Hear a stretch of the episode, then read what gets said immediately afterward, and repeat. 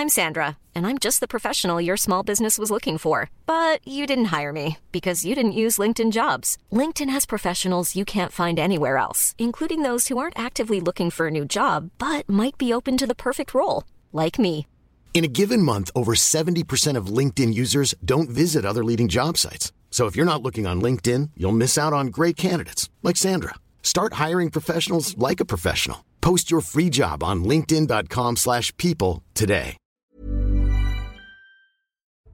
Bonsoir à tous et bonsoir à toutes. Bienvenue dans Punchline ce soir sur CNews. Les appels à bloquer la capitale demain seront-ils suivis par les agriculteurs? C'est tout l'enjeu des prochaines heures alors que le gouvernement annoncera dans la matinée justement une série de mesures pour faire baisser la pression dans le monde agricole. Des actions coup de poing se multiplient sur l'ensemble du territoire. Vous le voyez, on rejoindra nos équipes sur place à Agen où se trouve Antoine Estève, mais aussi sur l'autoroute A64 en Haute-Garonne, dans l'Oise, à Beauvais et sur l'autoroute A1 dans le Nord, à Soclin.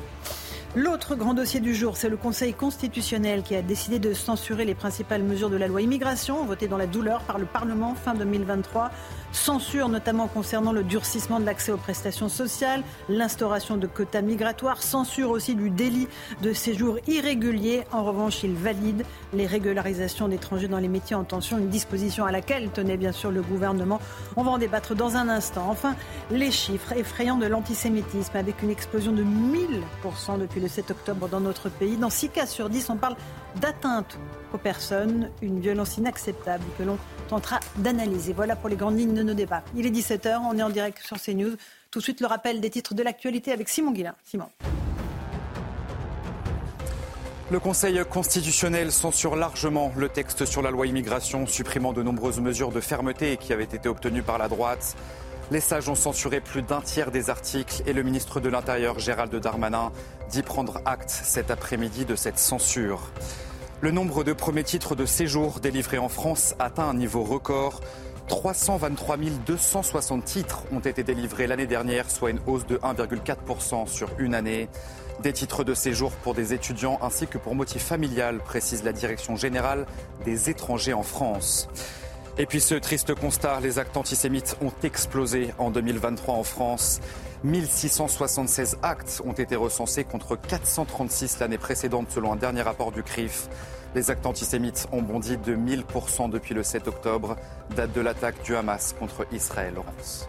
Merci Simon Guillain. On va revenir dans un instant à la situation euh, des agriculteurs et à ces actions coup de poing qui se mènent, à cette volonté de venir bloquer la capitale demain. Mais avant, on va faire un tout petit détour rapide par le Conseil constitutionnel où se trouvent Thomas Bonnet et Axel Rebaud. Bonsoir à tous les deux.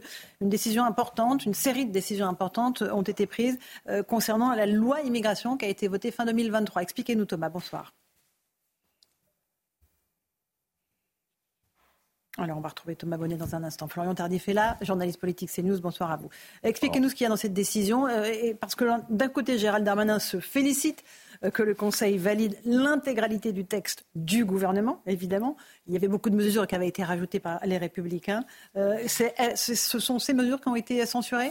Oui, il a oublié peut-être un, un petit mot, le projet de loi initialement porté par le gouvernement, puisque effectivement il a été euh, profondément modifié, euh, car un certain nombre de, députés, de parlementaires euh, ont ajouté au fur et à mesure des, discussions des mesures, des articles donc, et c'est vrai qu'on est passé d'un projet de loi contenant 27 articles à euh, 86 articles, et sur ces 86 articles, il y en a une trentaine, 32, euh, qui ont donc été aujourd'hui censurés par le Conseil d'État. Donc, euh, Par le Conseil victoire du gouvernement, euh, Eugénie Bastier, défaite des oppositions, Jordan Bardella euh, s'insurge contre un coup de force des juges avec la complicité, le, le soutien du président de la République. Tout cela était, était écrit et prévisible de toute façon. Et d'ailleurs, même LR euh, eux-mêmes euh, n'avaient cessé de dire que de toute façon, ces mesures euh, ne, seraient, ne seraient réalisables que par une réforme constitutionnelle. Donc, en fait, les juges viennent de démontrer la nécessité d'une réforme constitu- constitutionnelle, une réforme de la Constitution, si on veut changer quoi que ce soit euh, aux lois d'immigration en France. Ils viennent d'en apporter la preuve.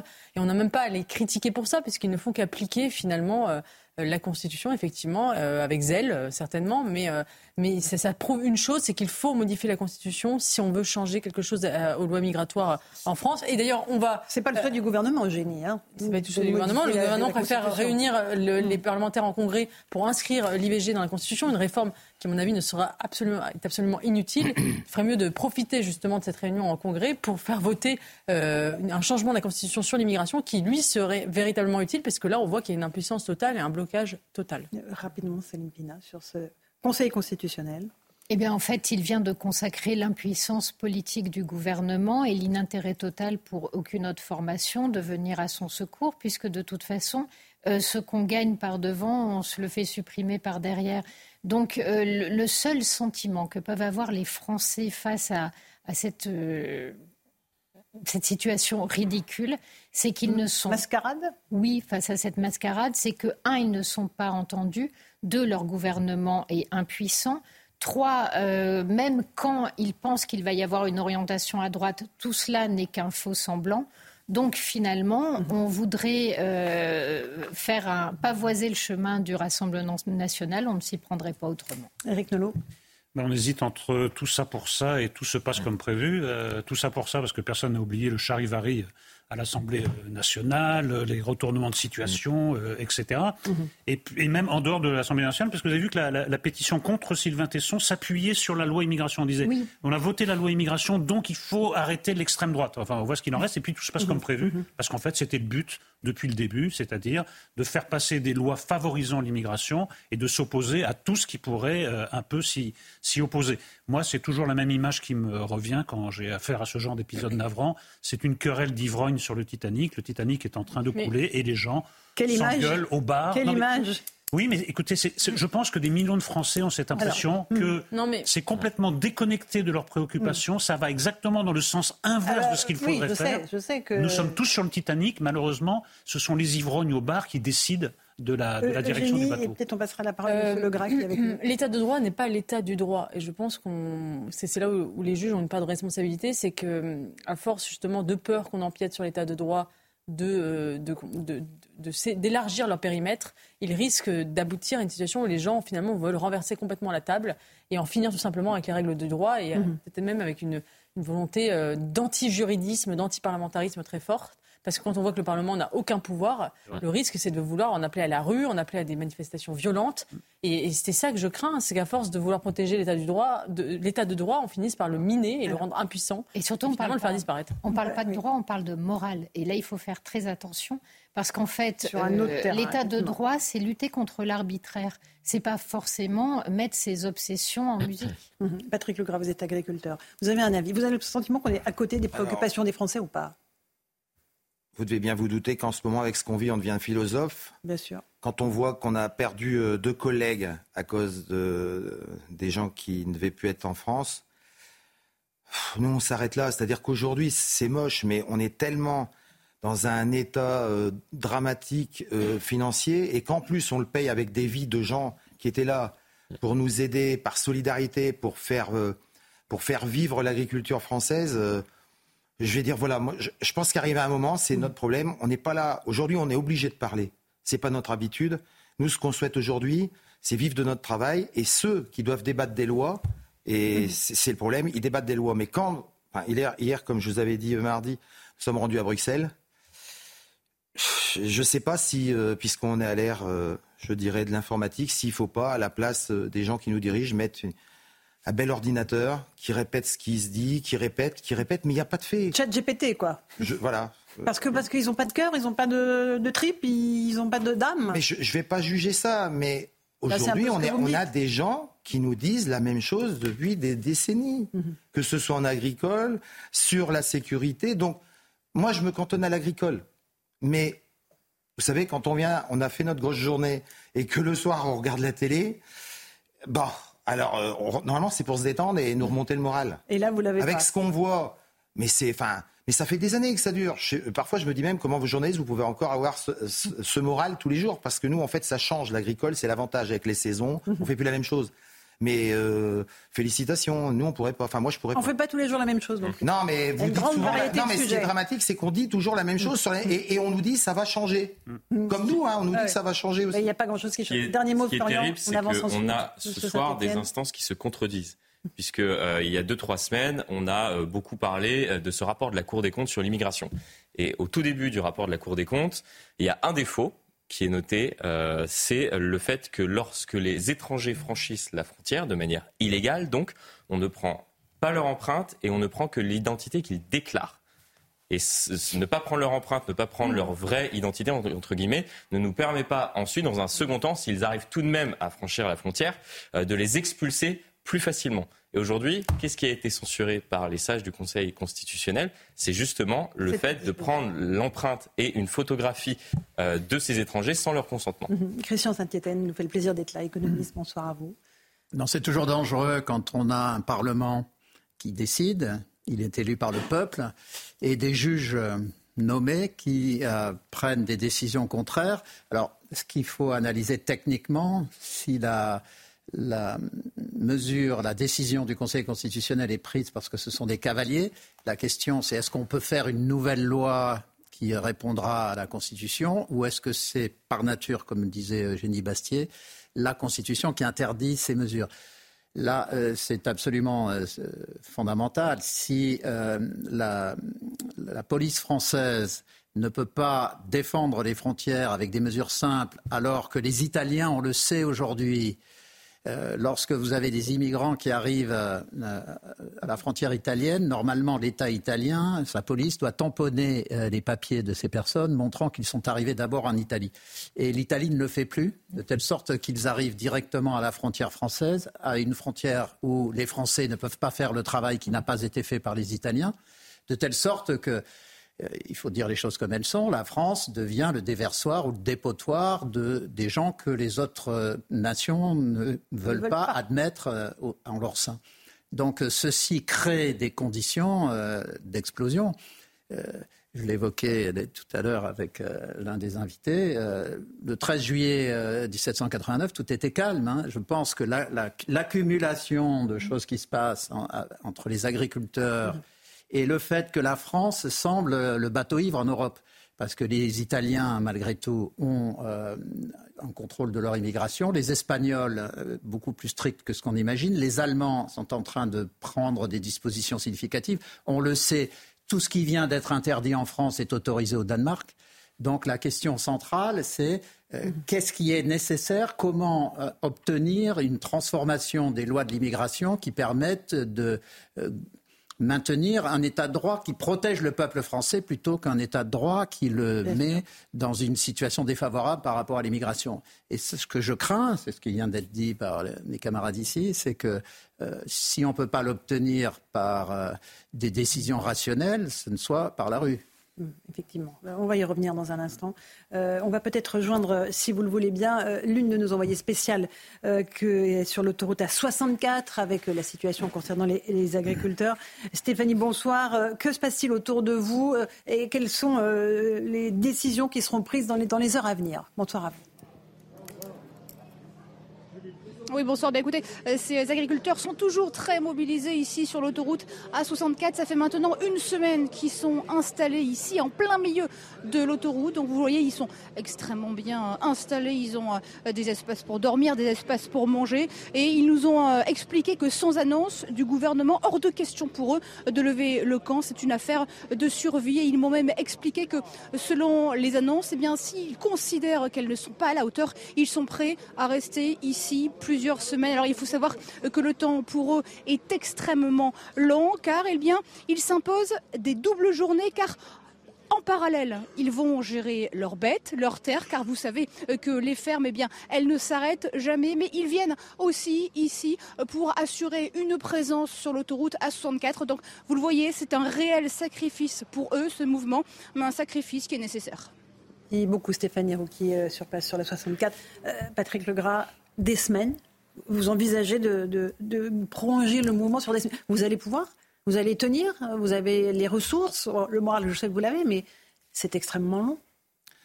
En tant que responsable syndical ou responsable, je dirais, qui, qui ne sommes que la parole en fait des gens sur le terrain.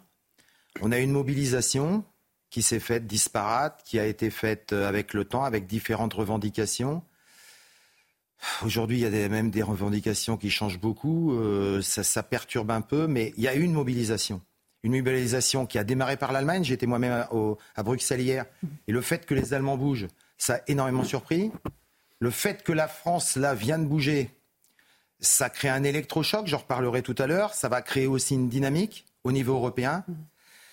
Il y a une solidarité extraordinaire, aussi bien au sein des agriculteurs qu'au sein, euh, je dirais, de la population. Mais là, en fait, on a quand même quelqu'un qui est supérieurement intelligent. Vous parlez de De M. Macron. Il est en Inde, là. Hein, il vous oui, oui, pas. je le sais. euh, ça va le détendre. Euh, il a réussi, il a gagné contre les Gilets jaunes. C'est-à-dire qu'il s'est passé ce qui peut-être souhaiterait qu'il se passe en, avec l'agricole. C'est-à-dire que ça dégénère en violence? Oui, parce que les gens sont écœurés. Tout est fait. Toutes les, les annonces sont faites pour jouer ça parce que soit, alors je ne vais pas toujours prendre des mots qui choquent, mais soit euh, on est vraiment dirigé par des inconscients, parce que dire le même jour qu'on a des revendications, mais bon, pour que les agriculteurs mmh. se fassent chier parce qu'il n'y a pas d'autre mot, un, une journée de plus, on va attendre demain. Première bourde, pour moi. Je l'excuse, il est jeune, hein. c'est, il a l'âge de mon fils. Là, vous parlez de Gabriel Attal. Voilà. Et deuxième bourde, cette nuit, on vote pour coller à l'inflation de Monsieur le maire. C'est normal, l'électricité a monté. Donc les pauvres députés, on va les augmenter de 305 euros. Je vais plus commenter, je suis pas là pour ça, je suis pas là pour faire de la politique. Mais mais vous en faites un peu. Mais non, mais non, mais écoutez, c'est des faits, ça. Mmh. C'est des faits. Aujourd'hui, vous pensez que les gens de faire la route, hier soir, je l'ai mis, il y en a peut-être qui ont eu, je l'ai tweeté, je reviens de Bruxelles. Il y a un agriculteur, Monsieur Roger de la FDSEA, vous voyez Voilà.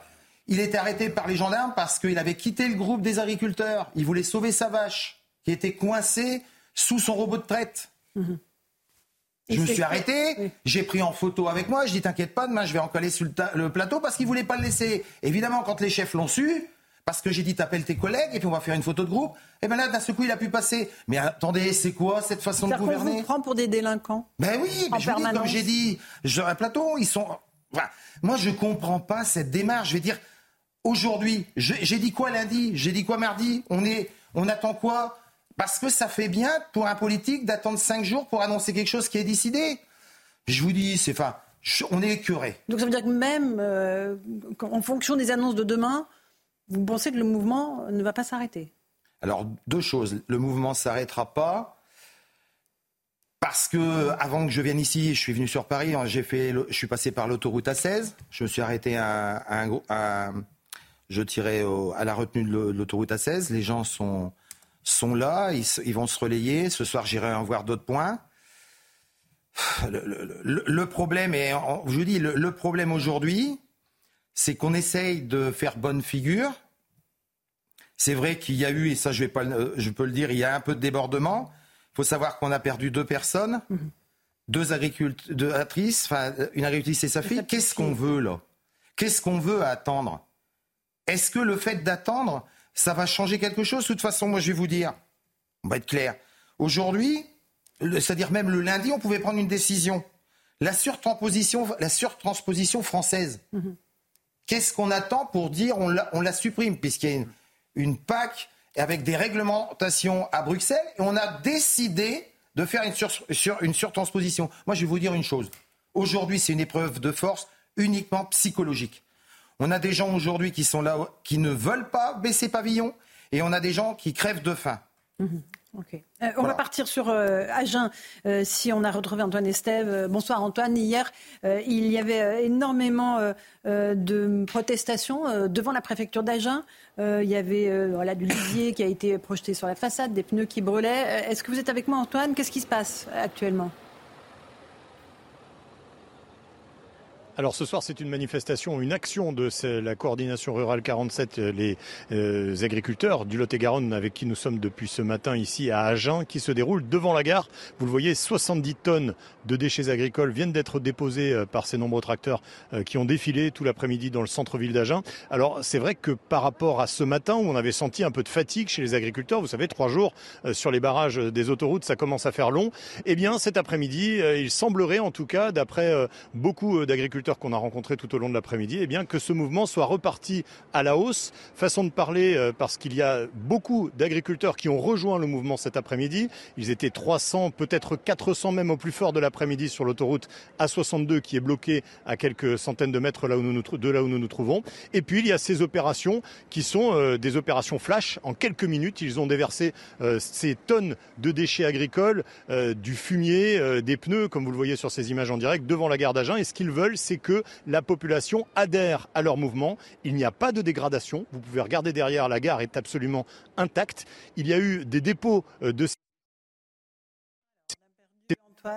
oui, la liaison n'est pas terrible. Euh, Christian Saint-Etienne, vous êtes avec nous, euh, vous êtes économiste. Vous, vous dites que les taxes, c'est un vrai sujet, le GNR, etc., mais que le cœur du scandale, il n'est pas là. Il est où pour vous? Je pense qu'il faut distinguer, sinon on n'arrivera pas à résoudre cette situation ce qui était déjà arrivé pour les Gilets jaunes.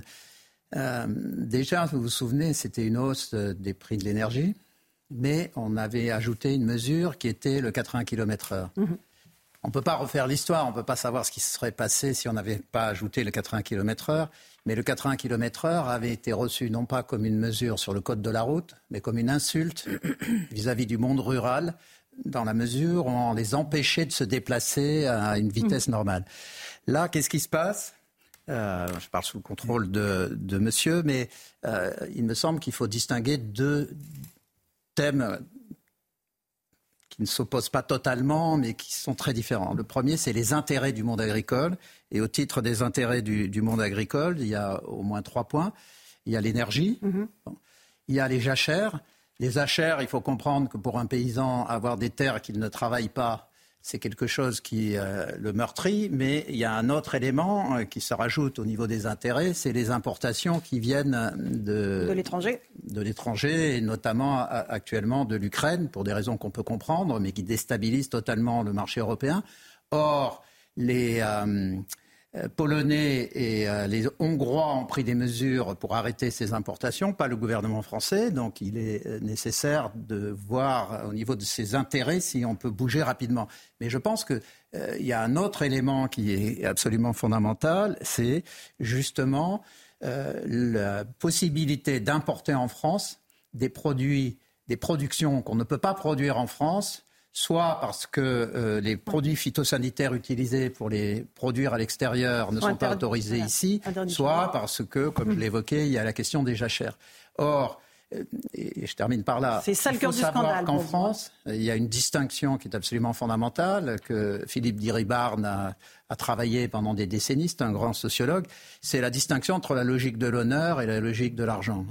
Et en France, dans une profession, on ne met pas seulement du, marché, du monétaire, il y a une question d'honneur et de sens de ce qu'on fait.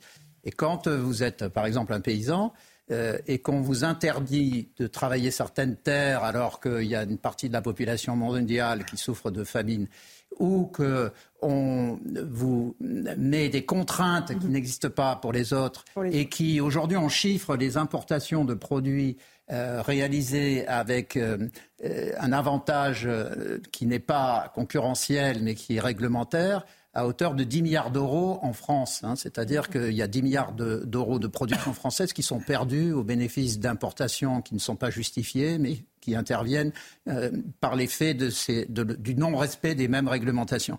Et je crois que le gouvernement n'a pas compris l'ampleur de ce phénomène.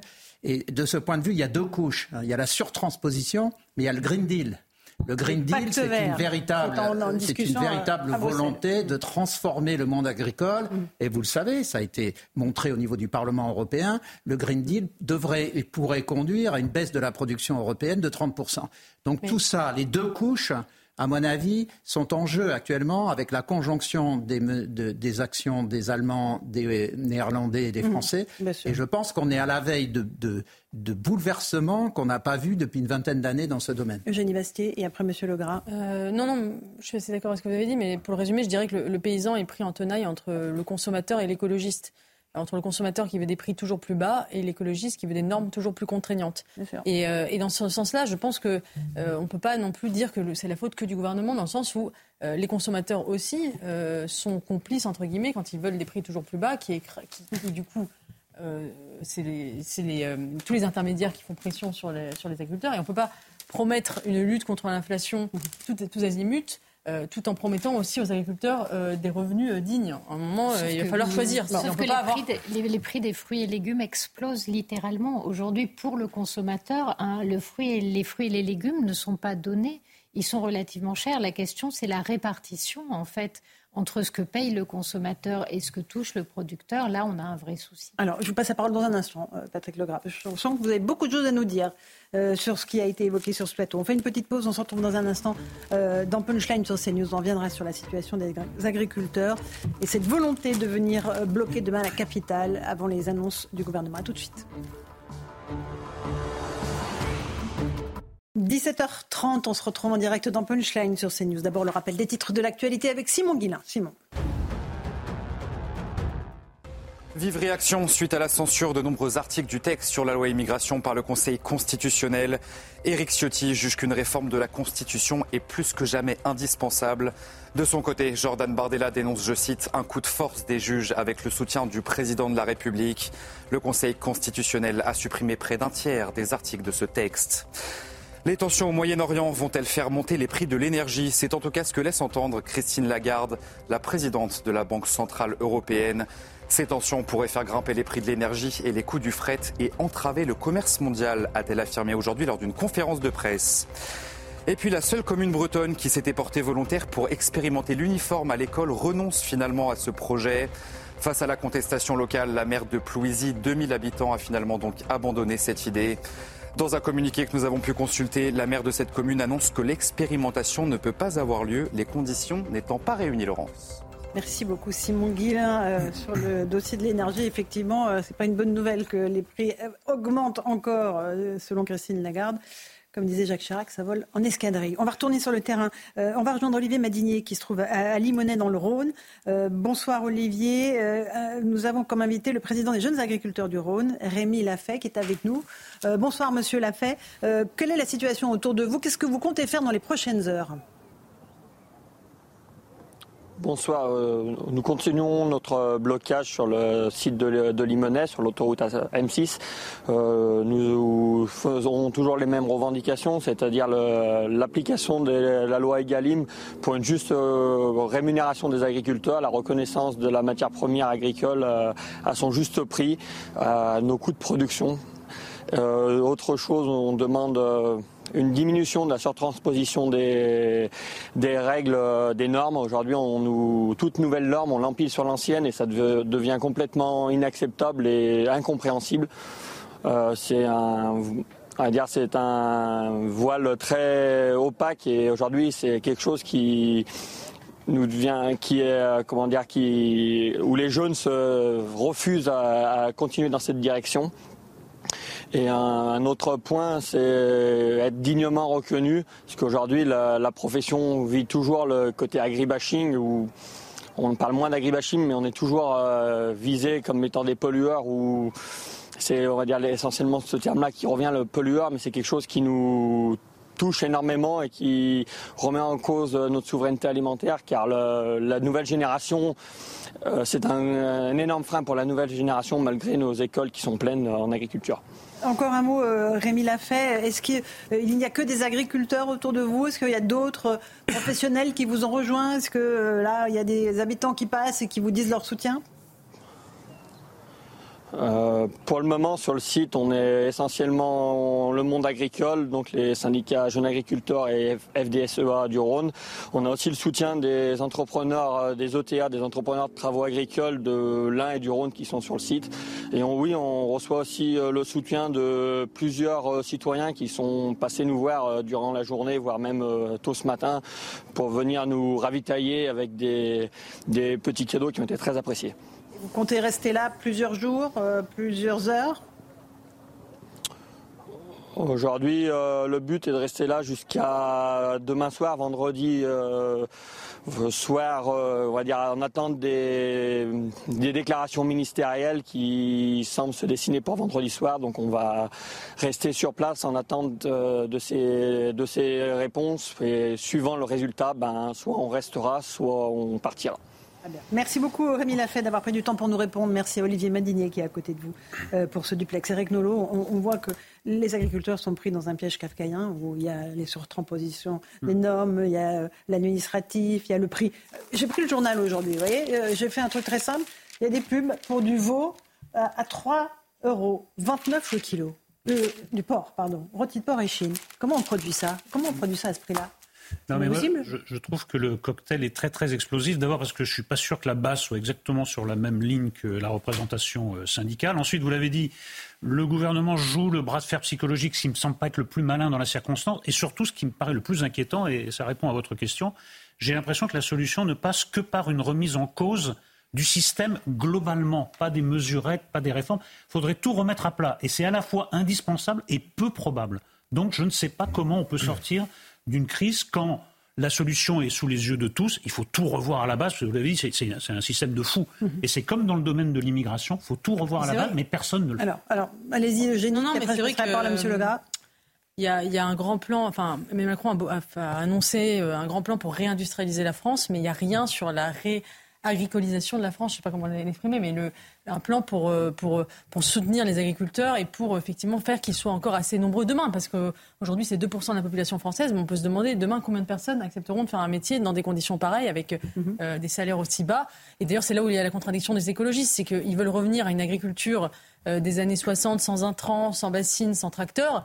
Dans les années 60, il y avait 20% de paysans. Et d'ailleurs, la Confédération paysanne le dit, elle dit on aurait besoin si on mettait en place une agriculture écologique, on aurait besoin de 1 à 2 millions de paysans dans les 20 années, 20 années qui viennent. Il y en a 490 000 aujourd'hui. Aujourd'hui, on n'arrive même pas à avoir des, saisonniers pour ramasser les fruits euh, en, été. Donc c'est absolument titanesque. Et c'est là où il y a une contradiction. Et en plus, il y aurait des coûts de production qui seraient Il y aurait des coûts de production énormes. Et, en fait, il faudrait simplement que des gens retournent au champ. Donc euh, si les écolos, mm. ceux qui votent Yannick Jadot commençaient par retourner au champ, c'est déjà... Monsieur Legras, je, vous ai vu réagir pendant que je, et que je montrais la publicité dans le journal, là. On va parler technique. J'ai travaillé par le passé dans des entreprises comme KWS, donc comme Close, donc anciennement Villemorin. On va faire là du, je dirais, on, va schématiser mhm. exprès pendant cinq minutes. En fait, aujourd'hui, le monde agricole, c'est les 20-80. Alors, 20 20-80. 20 personnes qui s'en sortent, qui vivent, 80 qui sont dans, qui sont dans la difficulté. Mais les 20-80, c'est pareil surtout. C'est-à-dire qu'on a 80% des réformes qui sont nulles et il y en a 20% qui permettent de vivre.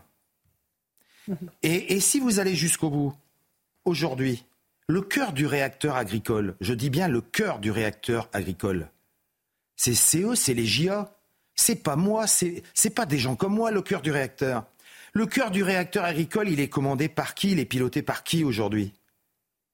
Aujourd'hui, il est là le problème. Si demain vous mettez des agriculteurs de 30 ans qui prennent 400, 200, 500, 1 million d'euros sur les reins. Le mec, il va pas parler pareil que celui comme moi, qui pourrait dire avec le gouvernement, bah oui, il faut faire des trucs, c'est vrai que c'est beau ce que vous me proposez, euh, de l'écologie, machin. Aujourd'hui, on a besoin de deux choses. On a besoin de jeunes, mais on est piloté par des vieux. C'est pas méchant, hein. j'en fais partie. Vous parlez du syndicat. Du syndicat. On parle de la FNSE, non, non, non, Je parle, de, je parle du, syndicat. Aujourd'hui, moi, les JA, aujourd'hui, le mec, c'est normal, on est motivé, c'est normal. Mais aujourd'hui, qui pilote l'avion? Donc, des gens de notre âge, qui devraient être là pour conseiller, non pas piloter.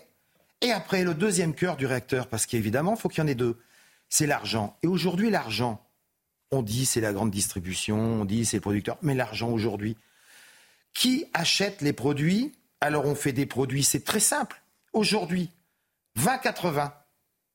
80% de nos productions, c'est des contrats sans prix. Des contrats sans prix? Des contrats sans prix. Si vous allez gratter dans le cœur du réacteur qui fait pas plaisir, je le sais. des contrats sans prix. Oui, Il faut demander à ceux qui s'en occupent. Et vous, par- non mais sans citer de marque, comment ça fonctionne des contrats sans prix? Parce que pour nous, ça paraît assez Tout absurde. ce qui est, produit aujourd'hui dans le monde agricole en contractualisation à 80%, 80-20, nous avons une obligation de produire. Nous, n'avons- nous aurons le prix le moment venu. Le À quel- moment C'est quoi venu, le moment venu? C'est quand? C'est sur Quand que c'est au moment de la vente Quand c'est nous moment de la serons payés. Quand nous serons payés. Alors je vais vous prendre le ça- pire produit. Prenons un cas. euh, Je vais vous prendre le pire produit. ça veut dire le- super, super écologique. Je La- suis la- la- produit- non, mais la- je, je vais dans votre sens. L'agriculteur s'engage sur un volume et il ne connaît pas le prix. Mais c'est ce qui surréaliste. existe Aujourd'hui, je aucune produis, activité je produis, je m'engage sur un volume de betteraves. Je signe un contrat de 1000 tonnes de betteraves. J'achète les graines, on me fournit les graines. D'abord. Voilà, je fournis. Je produis mes betteraves. Donc, je sème en mars. Je récolte en octobre. Je suis payé un peu en décembre, mars, décembre, mars de l'année d'après. Et le complément, je l'ai en juin jusque décembre l'année d'après. En fonction du cours mondial du sucre sachant que si je double mon prix de betterave, la bouteille de la boisson la plus connue, elle va prendre 3 centimes d'euros. Dramatique pour ces gros groupes euh, souvent étrangers. Mais on nous explique que dans le système, il faut que l'industriel y gagne sa vie. Eh bien, on peut le multiplier pour tous les produits.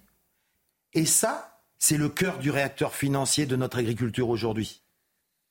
Et c'est celle-là aujourd'hui, ce vrai cœur de réacteur, qui fait qu'on est en crise et qu'on ne sortira pas de crise avec ce que va dire M. Attal demain. excusez-moi, et la FNSEA, le syndicat euh, quand même, qui est censé représenter les... Ils disent quoi sur ces histoires de marché Je représente la coordination rurale. Oui, ça ne m'a pas échappé. Nous n'avons aucun contrat avec qui que ce soit. Nous n'avons aucun industriel. Nous n'avons pas de coopérative, si ce n'est, comme avait dit euh, M. Vettel, que vous avez vu, des coopératives de solidarité. Aujourd'hui, je vous dis, le, le- le problème, il est là. Le vrai problème, il est là. Mais qu'est-ce que vous ça avez, signifie vous avez, Vous avez, l'abandon Vous avez un groupe avril. Moi, je, moi, et voilà, je vous avais un groupe avril. En 2018, il faisait, il faisait net 16 millions d'euros de bénéfices. Aujourd'hui, enfin 2022, 220 millions net.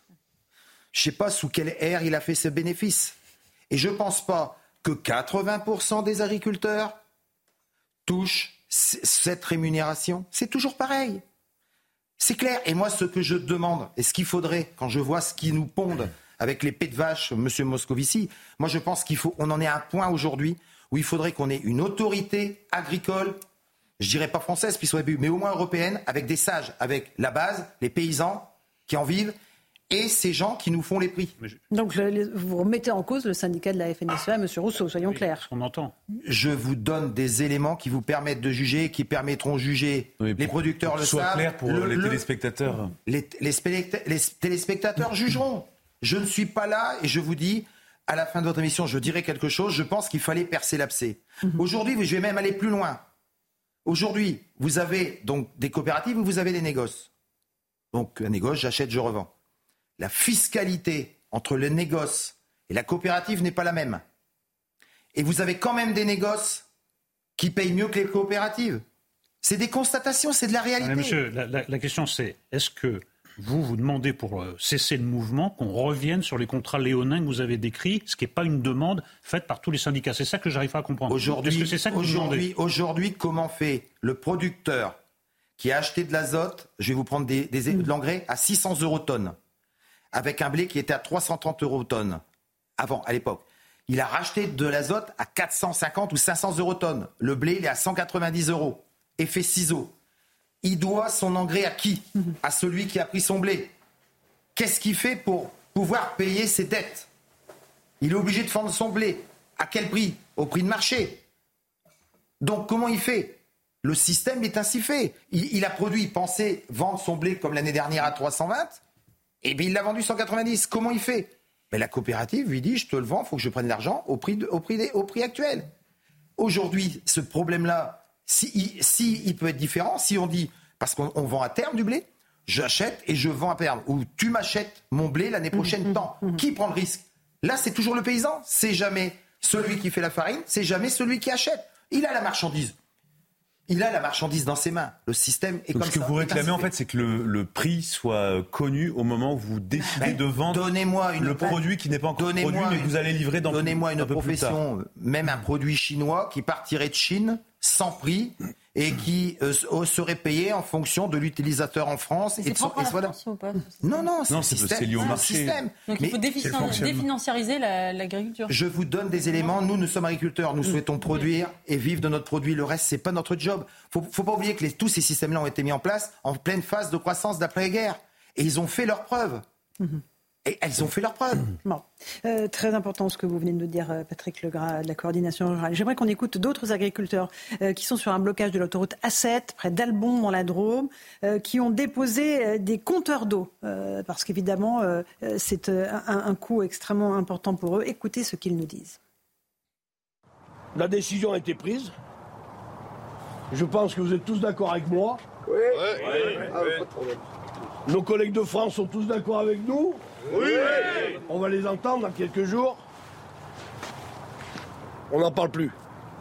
Plus aucun compteur d'eau sur les réseaux d'irrigation des agriculteurs qui vous remplissent le ventre. On nous a fourni des compteurs d'eau, juste pour enregistrer nos volumes pompés, et c'est devenu euh, euh, en fait un, prétexte pour euh, mesurer notre consommation et nous imposer une réduction des volumes à, utiliser pour l'irrigation qui, ne correspondent plus aux, besoins physiologiques de nos cultures.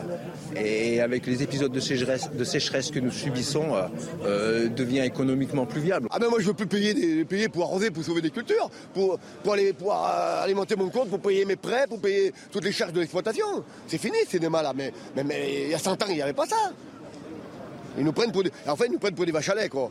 Il y a une multitude de revendications en réalité. Et c'est peut-être ça aussi qui est compliqué pour le gouvernement, qui fait phare. euh, chaque euh, agriculteur a sa problématique. Il y en a évidemment sur lesquelles euh, les agriculteurs se rejoignent. Mais là, on voit, c'est le prix de l'eau, c'est le prix de l'énergie, c'est les fournisseurs. C'est une pinaille après Christian Saint-Etienne. Mais finalement, ce que dit ce monsieur, c'est ce que disent les Français en règle générale, parce que le prix de l'énergie, ça les impacte aussi, l'augmentation, l'inflation, ça les impacte. Ce que je trouve extrêmement intéressant, c'est qu'on a un gouvernement qui va demander, mettre une pression incroyable sur les agriculteurs, leur demander énormément d'efforts.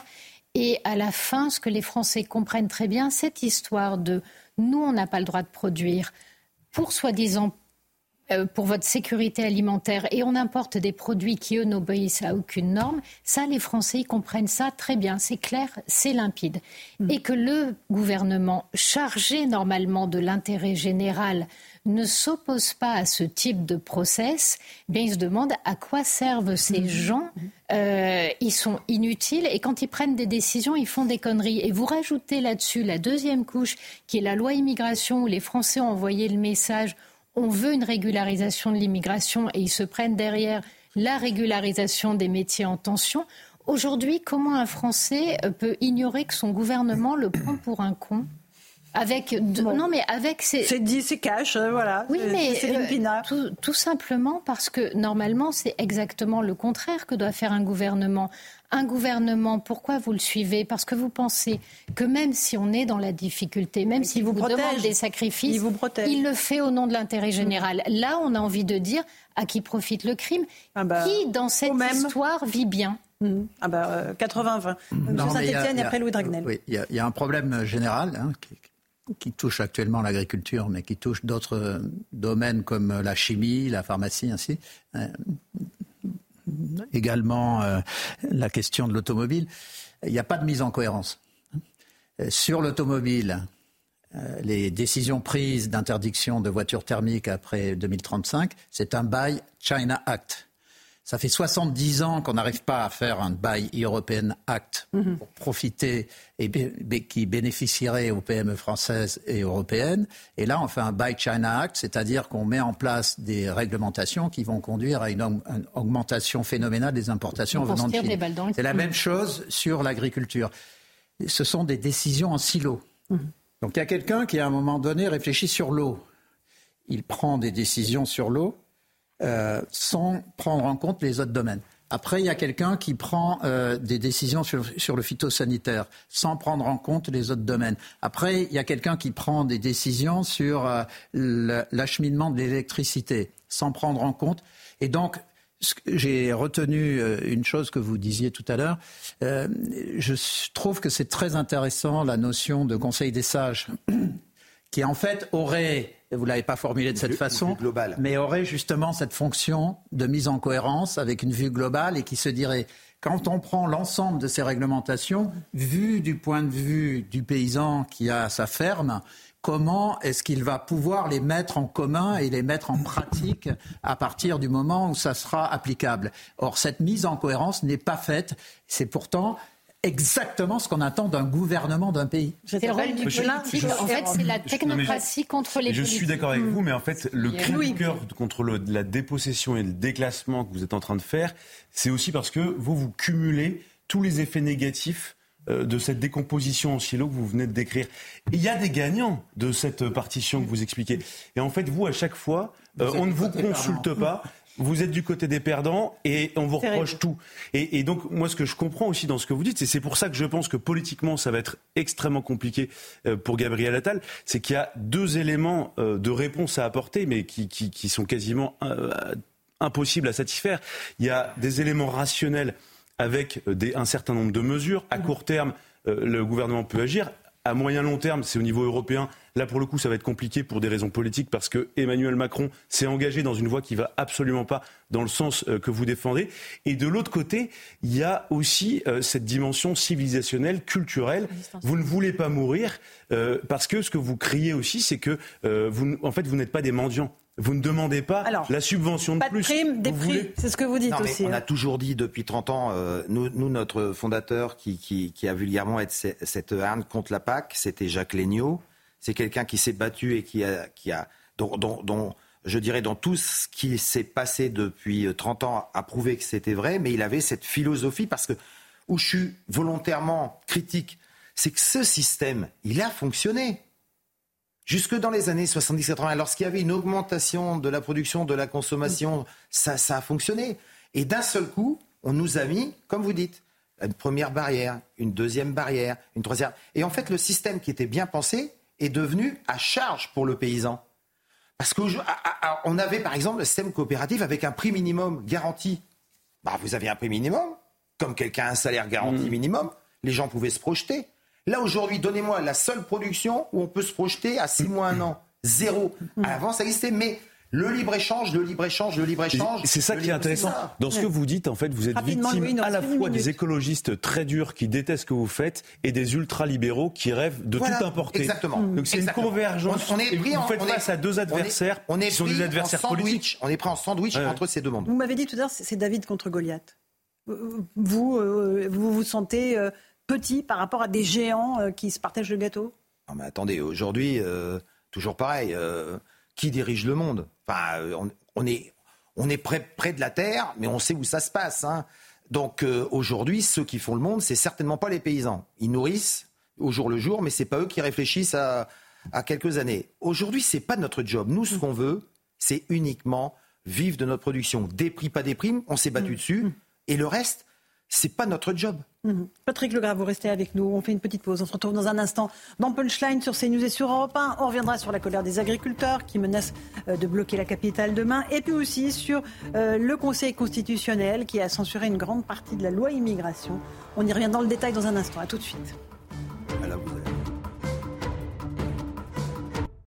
Bonsoir à tous et bonsoir à toutes. Bienvenue dans Punchline. Ce soir sur CNews et sur Europe 1. Les promesses n'engagent que ceux qui les croient, c'est bien connu.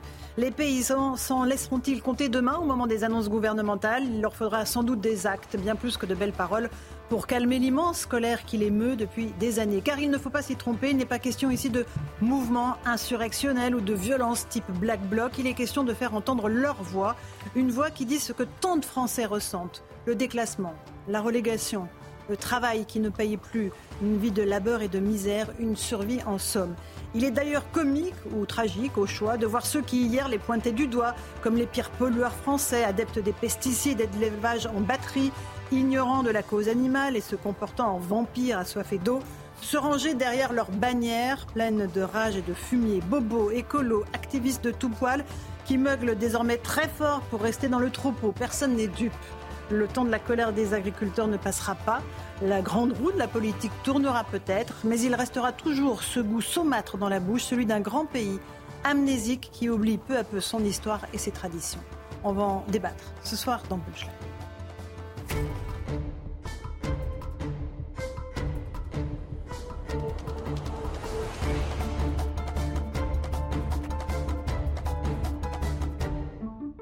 Il est pile 18h, bienvenue sur CNews et Europe 1. D'abord le rappel des titres de l'actualité. Vive réaction suite à la censure de nombreux articles du texte sur la loi immigration par le Conseil constitutionnel. Éric Ciotti juge qu'une réforme de la Constitution est plus que jamais indispensable. Jordan Bardella euh, dénonce, je cite, un coup de force des juges avec le soutien du président de la République. Euh, de son côté, Gérald Darmanin se félicite que le Conseil constitutionnel ait validé l'intégralité du texte du gouvernement. Jamais un texte n'a prévu autant de moyens pour expulser les délinquants et autant d'exigences pour l'intégration des étrangers. Voilà ce que dit le ministre de l'Intérieur. Le Conseil constitutionnel a supprimé près d'un tiers des articles du texte. Le nombre de premiers titres de séjour délivrés en France atteint un niveau record. Plus de 320 000 titres ont été accordés l'an dernier, soit une hausse de 1,4% en un an. Les pays du Maghreb représentent un tiers des titres de séjour délivrés. Et puis c'est un triste constat. Les actes antisémites ont explosé en France. Plus de 1600 actes ont été recensés en 2023 contre 436 l'an dernier, selon un rapport du CRIF. Des actes antisémites qui ont donc bondi de 1000%, 1000% depuis le 7 octobre, date de l'attaque du Hamas contre Israël. Justement, on est au 111e jour de détention pour les otages détenus par l'organisation terroriste du Hamas dans la bande de Gaza. Je vous le rappelle, trois de ces otages sont français. Ils se nomment Ofer, Orion et Oad. Nous pensons à ces otages ce soir, à leurs familles, et nous demandons une fois de plus leur libération immédiate et sans condition. Voilà, il est 18h02 minutes. On est sur CNews et sur Europe 1 avec euh, Eric Nolot qui est avec nous. Bonsoir Eric, merci d'être avec nous. Louis de Ragnel, bonsoir, du service politique d'Europe 1. Jean-Sébastien Ferjou du site Atlantico, bonsoir. Bonsoir Laurence. Patrick Legras qui euh, est agriculteur euh, dans la Somme, c'est bien cela. Vous êtes de la coordination rurale. On va évoquer avec vous cette colère des paysans. Eugénie Bastier du Figaro et Céline Pina qui est journaliste à Causeur. D'abord, le terrain, direction Agen, où se trouve Antoine Estève, notre envoyé spécial. là, sur place, euh, Antoine, il y a beaucoup de pression toujours de la part des agriculteurs et beaucoup de colère. Effectivement, et des scènes encore très fortes ici aujourd'hui à Agen, malgré euh, ce petit repli des agriculteurs qu'on a pu constater ce matin. Il y avait un petit peu moins de monde dans la mobilisation ici sur l'autoroute A62 à Agen. Mais cet après-midi, eh bien, ce mouvement a, semble-t-il, regagné des forces avec cette action coup de poing à la gare d'Agen. 70 tonnes de déchets agricoles déposés devant la gare d'Agen. Encore une fois, il faut le préciser, aucune dégradation de la gare n'a été euh, faite par les agriculteurs. Ils ont simplement déposé tout cela sur la route en face de la gare pour bloquer effectivement euh, les passages et tout le centre-ville d'Agen évidemment. Les gens étaient prévenus longtemps à l'avance, ils ont pu heureusement s'organiser, mais il y a eu quand même de très gros bouchons. Alors on est loin des scènes d'hier soir avec ces incendies euh, de palettes, notamment devant la préfecture d'Agen, mais il y a quand même euh, la volonté de maintenir cette pression de la part des agriculteurs qui sont encore derrière moi sur l'autoroute A62 ce soir, qui bloque complètement la circulation sur cet énorme axe majeur du sud de la France entre Bordeaux et Toulouse. Des agriculteurs qui sont donc très remontés et qui ne croient pas du tout que tout cela va se dénouer avec de simples paroles du gouvernement. C'est ce qu'ils viennent de me dire euh, à la réunion qu'ils sont en train de tenir en ce moment. Merci beaucoup Antoine Estève sur place à Agen. Euh, Patrick Legras, vous êtes de la coordination rurale. Ça ne va pas se dénouer. Il ne va pas euh, suffire de quelques mesures annoncées demain matin par le Premier ministre pour que les barrages s'évanouissent dans la nature? Pour moi aujourd'hui, tout est dans leur camp. Ils ont la solution. Après, c'est de savoir s'ils veulent ou pas qu'il y ait une solution euh, passive. pacifique en tout cas. Oui, oui pacifique, excusez-moi. Aujourd'hui, le, problème, les, agriculteurs restent passifs, comme euh, je voulais dire. Ils restent passifs. Pacifique. Il y a, pacifique. Il y a un peu de débordement. Euh, ce qui est ennuyeux aujourd'hui, comme je dis, c'est qu'on est, on est dans un système aujourd'hui où on connaît les solutions. Mhm. Est-ce qu'on a peur de les annoncer? Ou est-ce qu'on dépend de Bruxelles? D'accord. Mais là, ce qu'on ressent, c'est la fatigue d'abord des agriculteurs. Il y en a qui sont depuis une semaine déjà sur les barrages. Non, mais je, euh, Moi, je disais, c'est pas un mouvement insurrectionnel. Vous n'êtes pas des Black Blocs. Et, là-dessus, je sais que je, ne me trompe pas. Euh, vous envisagez qu'il y ait des, gens qui craquent à un moment ou à un autre? Il y a déjà eu deux morts Euh, une agricultrice et, sa petite fille. Les décès, c'était par des gens qui ne devraient pas être sur le, sur, le sol français. Sur le sol français. Mais oui, vu le nombre, vu la disparité, vu la fatigue, parce que le travail doit être fait quand même, c'est une erreur pour moi. Comme je l'ai dit lundi, c'est une erreur d'attendre. C'est pas parce qu'on attend qu'on pense que les mesures seront meilleures. Les mesures, ils connaissent, ils connaissent leurs possibilités. Le reste dépend de Bruxelles. Après, c'est pas parce que ça va attendre cinq jours de plus ou une journée de plus que ça va changer quelque chose. Par contre, je trouve pas correct pour euh, Monsieur Attal qui s'est dit être conciliant, qui s'est dit avoir d'être à l'écoute, de laisser les gens dormir dehors, surtout que là il va faire plus frais, avec des 0 moins 2 degrés, pour dire j'ai réfléchi une journée ou deux journées de plus. Je trouve mm. que c'est pas stratégique. Louis Dragnel, euh, il y a beaucoup de pression sur le gouvernement. Beaucoup de pression et globalement, moi je rejoins ce que vous dites. Je pense que chaque jour qui passe euh, est un jour de trop pour le gouvernement. Et la question qu'on se pose, en tout cas on aura la réponse euh, dans les jours qui viennent, au lendemain des annonces demain soir euh, demain après-midi par Gabriel Attal. Je pense que chaque jour qui passe, voilà, euh, euh, enfin, je, je, me demande si on n'a on pas dépassé le point de rupture mhm. et qui permettrait au mouvement de contestation de, de, de rentrer dans son lit parce que on est, on fait. Mais le gouvernement ne veut pas agir sous la pression. Vous connaissez bien. Je sais bien, mais, mais de l'autre côté, dans la rue, pas, pas dans la rue, dans les campagnes.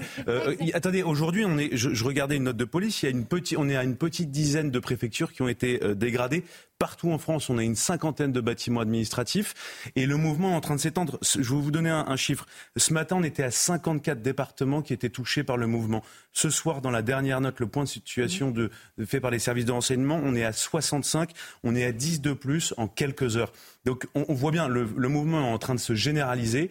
Je pense qu'il était possible euh, de régler un peu, de manière chirurgicale euh, le, ce mouvement de contestation euh, mm. lorsqu'il était en, Occitanie. Alors je ne dis pas que c'est facile, mais aujourd'hui, je, je, vois bien, et, les mots sont en train de changer sur le terrain. Bien sûr. Et il y a des gens, et vous le disiez, ça fait 4, 5, 6 nuits qu'ils dorment dehors. Ça fait 4, 5, 6 nuits. Ils ont été reçus par les préfets. Euh, ils sont en train de s'organiser. Ça endurcit. Et, et, et, en plus, il y a un mouvement collectif qui est en train de se fédérer. Donc, il y a un risque de, Et de ce point de vue-là, moi, je pense qu'il est très différent du mouvement des Gilets jaunes, ce mouvement de contestation. Mais de ce point de vue-là, il y a des ressemblances. Il y a, deux martyrs. Non, mais si on regarde, c'est terrible. Mais les, mouvements s'inscrivent toujours dans une histoire, une forme de scénarisation qui parfois est tragique, malheureuse. Il y a des incarnations euh, comme, euh, comme, vous en faites partie sur ce plateau. On le voit euh, à la radio, mm. euh, dans toutes les chaînes de télévision. Il y a deux martyrs et il y a une histoire qui commence à s'écrire. C'est pour ça que plus le temps presse, plus le temps passe, pardon, plus le gouvernement euh, prend des risques. Une histoire qui s'inscrit dans l'histoire de notre pays, Eric Nolot. Mais moi, j'ai l'impression que les deux sujets du jour n'en font qu'un. Je parle de l'écarissage de la loi immigration par le Conseil constitutionnel et la révolte du monde paysan. Parce que dans les deux cas, le mot est choisi. Oui, j'essaie de faire la jonction entre les deux entre les deux thèmes, parce que dans les deux cas, le gouvernement fait un pari extrêmement étrange et extrêmement risqué. C'est celui de s'asseoir sur des bombes à retardement et d'espérer qu'elles ne vont pas exploser sans les débrancher, parce que euh, dans le cas du monde paysan, on voit bien que l'exaspération est en train de monter heure après heure. Ça peut vraiment très très mal se passer.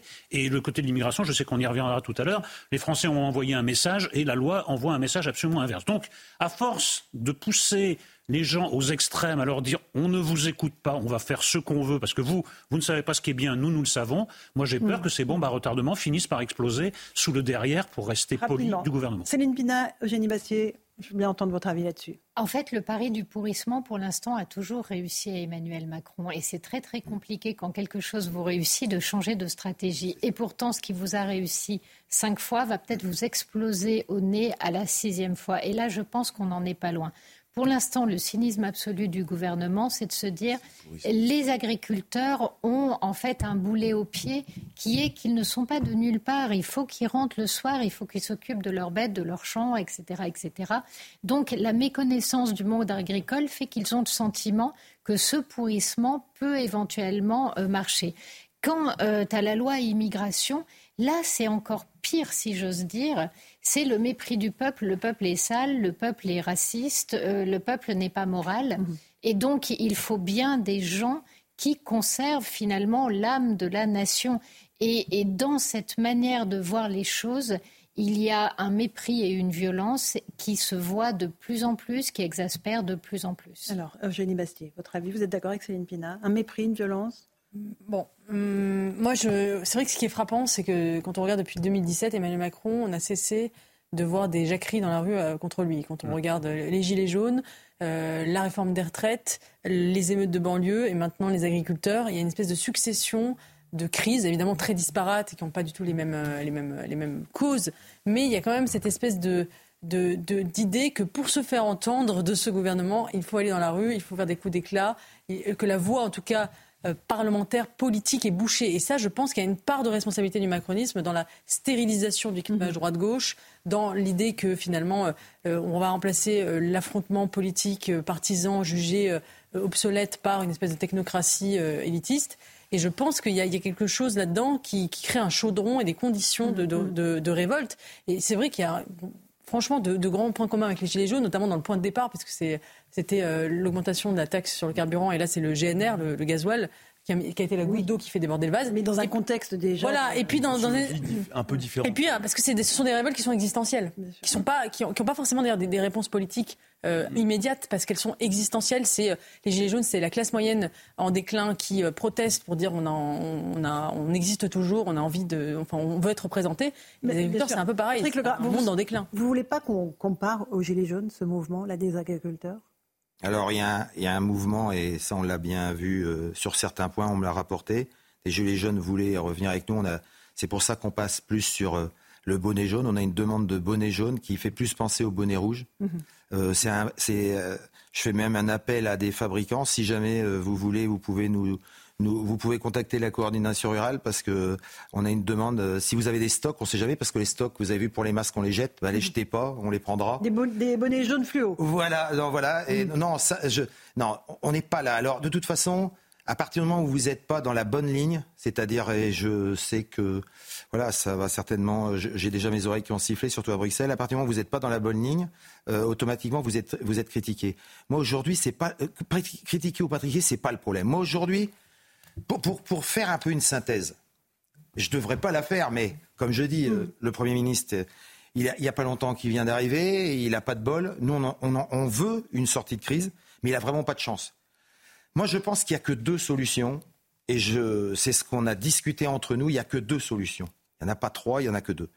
Soit il reconnaît ce qu'on sait maintenant, puisqu'on est à Bruxelles, et moi je suis rentré hier à 1h30 du matin, donc on est resté un bon moment soit il reconnaît qu'il n'a plus la maîtrise, qui, n'est pas de sa faute, mm. qu'il n'a plus la maîtrise sur certains éléments. Et on ne se met pas face à face, on se met côte à côte et on dit voilà, on prend des solutions propres à la France. Les propositions, les, propositions sont simples. La suppression de normes franco-françaises. En plus, ça va alléger l'administration. Donc ça, c'est quand même, euh, c'est quand même bien, quoi. C'est vu le contexte, vu le télétravail, la simplification. voilà, on va simplifier. Euh, comme on a pu dire, on fait des contrôles, on fait des contrôles, euh, je dirais, de, je dirais euh, non pas sanctions, comme, comme a pu dire Christian ce matin, on fait, on fait des contrôles, je dirais, éducatifs. Mhm. Alors c'est parce qu'on augmente le nombre de contrôles, c'est très bien, mais pour justement être bon, parce que on veut être bon, mais on veut pas être sanctionné, on a moins de stress, tout le monde a moins de stress. Je pense qu'aussi, les contrôles, ça peut être fait, comme j'ai dit sur un autre plateau, sans, sans que la personne soit armée d'un 357 Magnum.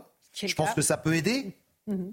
Je pense, hein, parce qu'il y a des grands. La suppression de la police rurale. Non, c'est d'être armé avec un 357 Magnum pour aller contrôler un agriculteur. Je pense que ça peut être envisageable. Je l'ai demandé déjà deux fois. On me dit qu'on va y réfléchir. Moi, c'est ce qui m'inquiète, c'est le, mhm. temps de réflexion. Et, je pense qu'il n'y a que sept moyens-là. Ou alors on, joue au, coq. Je dis bien au coq. On joue au coq et on dit la France, on est libre et, on est chef chez nous et on, et on va avoir des mesurettes. Il n'y a que ces deux possibilités. Je vous passe la parole dans un instant. On fait une petite pause. On se retrouve dans un instant sur CNews et sur Europe 1. On entendra des témoignages d'agriculteurs. On parlera des syndicats aussi. On entendra la FNSEA, les jeunes agriculteurs. Vous me direz ce que vous en pensez. Euh, est-ce que voilà, euh, ils vous représentent vraiment comme vous le souhaitez? Vous êtes de la coordination rurale, euh, donc vous n'êtes pas du même bord que. On, on, en débat dans un instant dans Punchline. À tout de suite. 18h18, on se retrouve en direct dans Punchline, CNews et Europe 1. Tout de suite le terrain, Mathieu Devez est sur l'autoroute 1 dans le tracteur de Benoît Rau qui est cultivateur de pommes de terre. Mathieu, bonsoir à vous. Allez-y, passez la parole à votre invité, expliquez-nous tout. Effectivement, cher Laurence, on va commencer par remercier Benoît Rowe, qui est, vous l'avez dit, notamment cultivateur de pommes de terre et de légumes dans le Nord. Merci, cher monsieur, de nous laisser une place dans votre tracteur. Vous bloquez avec des centaines d'agriculteurs l'A1 qui relie Lille à Paris depuis 10 heures ce matin. La raison, vous vous sentez stigmatisé. Expliquez-nous pourquoi. Aujourd'hui, on en a un ras-le-bol de, charges, des structures, du mécontentement de, beaucoup d'agriculteurs. Le mécontentement est dû euh, à un surcroît de, réglementation et on n'est plus écouté. Et ce ras-le-bol euh, ne fait que, que commencer puisque le gouvernement nous pond des mesures, des lois et nous ne sommes pas écoutés. Et aujourd'hui, on ne peut plus accepter cela. Demain, le Premier ministre Gabriel Attal fera des annonces pour tenter en tout cas de sortir de la crise. Qu'en attendez-vous? Le gouvernement, on lui a répété depuis de longues, longues années euh, les mêmes problèmes. Donc aujourd'hui, on attend vraiment un soutien et des bonnes directions, des bonnes directives du gouvernement mais euh, on ne veut pas de mesurettes, on veut du concret et des vraies actions. Aujourd'hui, il y a beaucoup de choses qui dépendent de l'Europe. L'Europe, on est obligé de subir le problème de cette Europe qui nous stigmatise et qui nous, qui nous oppresse. Par contre, il y a la moitié des solutions qui sont du ressort du gouvernement et aujourd'hui, à lui, au gouvernement, de nous donner des actions concrètes. Par exemple, une ou deux mesures concrètes là, tout de suite euh, La suppression des NNT, euh, l'arrêt de ces jachères de 4% et euh, enlever systématiquement tout ce blocage administratif, euh, aussi bien pour les normes agricoles, pour la culture, les épandages et tout ce qui nous oppresse, qui nous empêche de travailler comme il faut. Merci, merci Benoît Rowe d'avoir témoigné sur CNews et Europe 1. Benoît Rowe qui va désormais passer la nuit ici avec une centaine d'agriculteurs d'ailleurs et s'ils ne sont pas satisfaits, convaincus des annonces de Gabriel Attal demain, ils envisagent eux aussi, comme leurs collègues de l'Oise, de rejoindre Paris. Merci Mathieu Devez et Sacha Robin, effectivement, euh, pour euh, cette intervention. Jean-Sébastien Ferjot, vous êtes euh, du site Atlantico. On a le sentiment d'un dialogue de sourds. Des agriculteurs qui ont des revendications précises, nombreuses. C'est vrai qu'elles sont nombreuses. Il y a plusieurs revendications. Et il y a un gouvernement, alors qui n'a peut-être pas joué la stratégie du pourrissement, comme le disait Eugénie Bastier, mais qui a attendu, qui a dit on ne veut pas subir la pression. On dira ce qu'on a à dire quand on voudra le dire. C'est la bonne stratégie ou pas pour vous?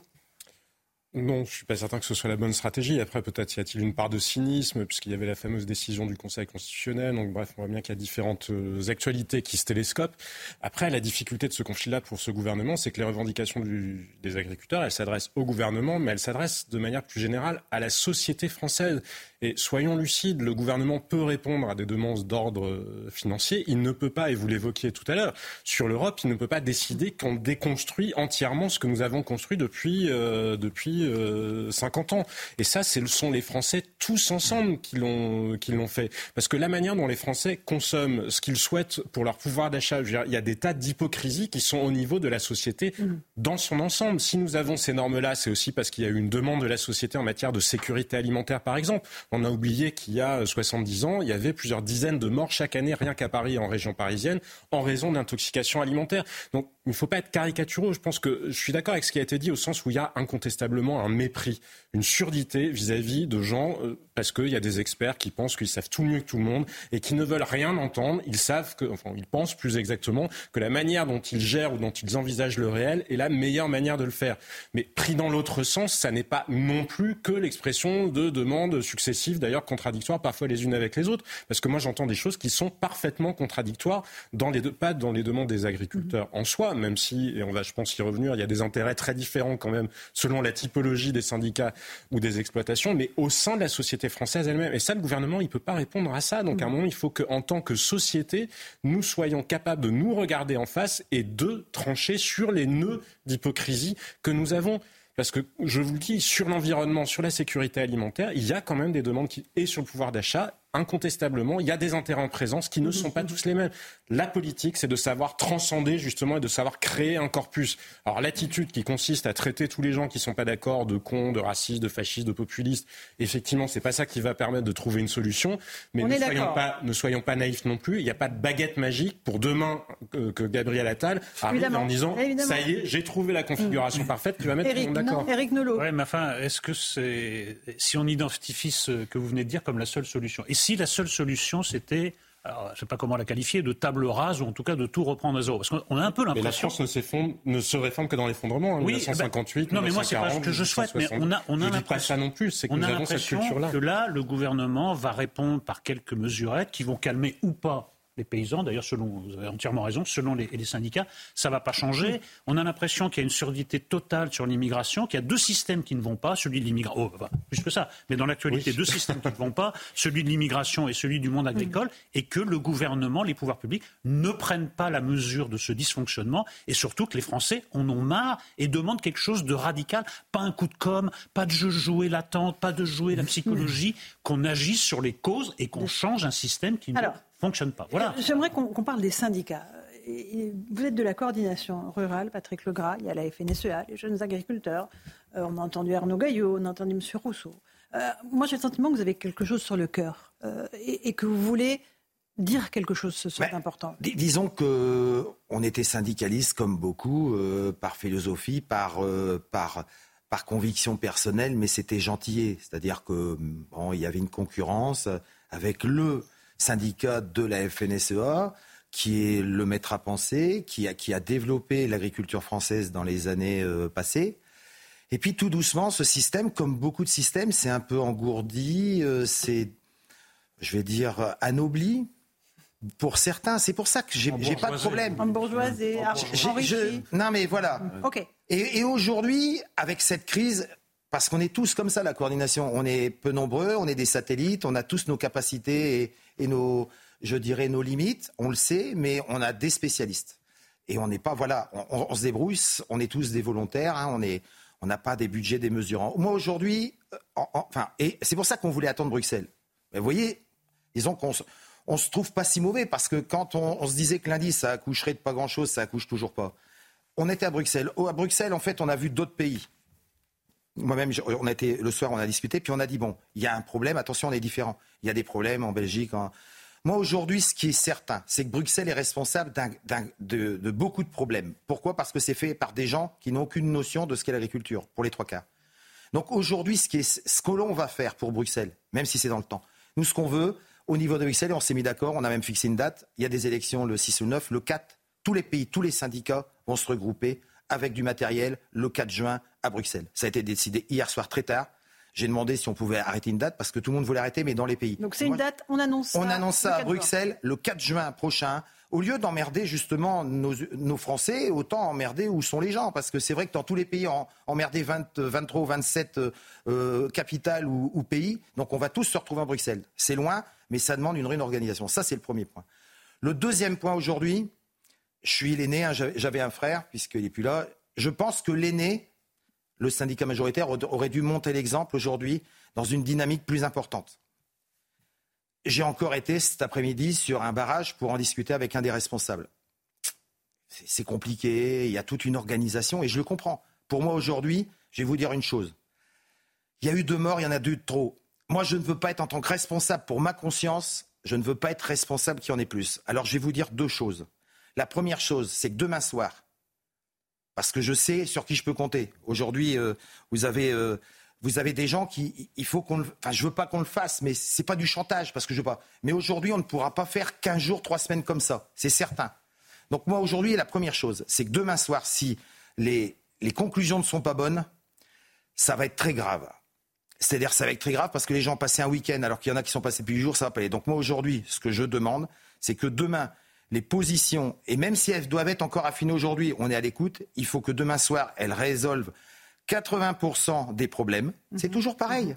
Et si ce n'est pas le cas, Patrick Legras 80% de vos demandes, mm. si, elles sont acceptées qui sont, qui sont, proposées par Gabriel Attal, qui sont vous rentrez chez vous. Qui sont sous la responsabilité du gouvernement français. Moi, aujourd'hui, il n'y a pas besoin de... Vous savez, même si on est que, paysans, on comprend vite. Hein.